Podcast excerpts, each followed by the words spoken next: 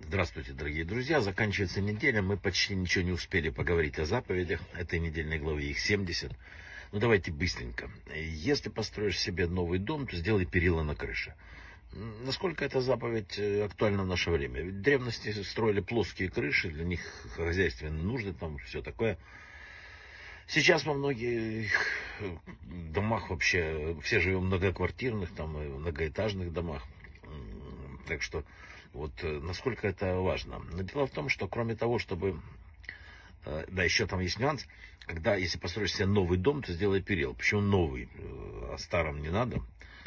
И вот дело в том, что дом в еврейской традиции это не всегда просто жилище. Дом это иногда храм, его называют бейт мигдаш. Дом собрания это бейт несет, там синагога. Дом учения бейт мидраш и так далее. Иногда новый дом это любое начинание в нашей жизни. И самый простой пример строительства это создание семьи. Тем более, что слово дом в еврейской традиции имеет такое же значение, как семья или жена. Вот начинается, как всегда, когда особый этап жизни, особенно у молодых людей – они совместными усилиями должны строить новый дом, возводить новое здание. И здесь неизбежно возникают э, всякие проблемы э, и так далее, испытания. И для преодоления этого необходимы дополнительные силы. И этот новый дом, который муж и жена строят, он нуждается в ограде и в перилах. И каждый раз, когда мы вот, в семье или где-то э, какое-то новое дело, то обязательно надо сделать перила, не, не, не дать сбить себя с толку. Еще одно, еще одна заповедь. Вот смотрите, забывчивость – это обычно безответственность, э, неудачливость. Но на этой неделе мы узнаем об удивительной митве, единственной заповеди Торы, предназначенной только для забывчивых. Вот э, когда будешь жать жатву на поле твоем и забудешь сноп, не возвращайся взять его пришельцу, сироте или вдове, пусть э, благословит тебя Бог, что ты так сделал. То есть земледелец, который собрал урожай с поля и забыл на нем зерно или фрукты, не должен возвращаться забирать их, чтобы оставить что-то бедным. И он выполняет, оказывается, такую заповедь. Но вот странная вещь, забывчивость безответственно становится привилегией.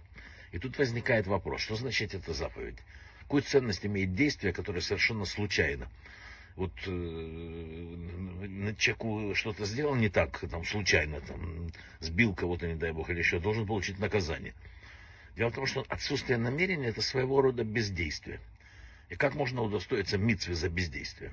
Говорит Раша, если у человека из рук выпала монета, а бедняк ее нашел и кормится этим, то человек получает благословение за то, за это свое действие, как благотворительность. Странно, правда? Спрашивается, как можно благословить действие, совершенное невольно? Никто не просил потерявшего, хочет ли он пожертвовать на благотворительность. Любавический Рэбе сказал, что забывчивость открывает глубину намерения человека.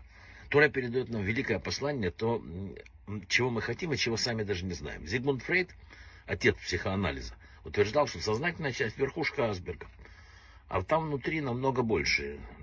Мощный мир, который работает постоянно.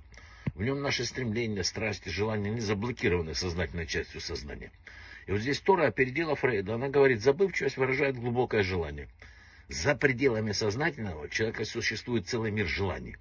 И в этом желании он хочет исполнять заповеди, он хочет делиться с бедными. Но иногда, вот знаете, камень на сердце мешает. Доброе дело, совершенное непреднамеренно, достойно награды. Заповедь забывчивость демонстрирует, что человек обязательно хочет использовать, так, э, исполнить божественную волю, и заповедь работает на него. Итак, эта концепция имеет огромные последствия. Во-первых, для нас самих. У каждого человека есть моменты, когда желание иссякло, человек устал, не имеет силы там, молиться или что-то делать, у него финансовые трудности, нет желания заниматься благотворительностью. Да. Вот тогда злое начало желает убедить его, что ну, нельзя, так ты, ты не можешь, лучше не делай, молиться нет сил, не, не молись и так далее. Но Тора рассказывает нам такое послание. Не беспокойтесь из-за отсутствия желания. Связь с заповедями гораздо больше – чем то или иное настроение.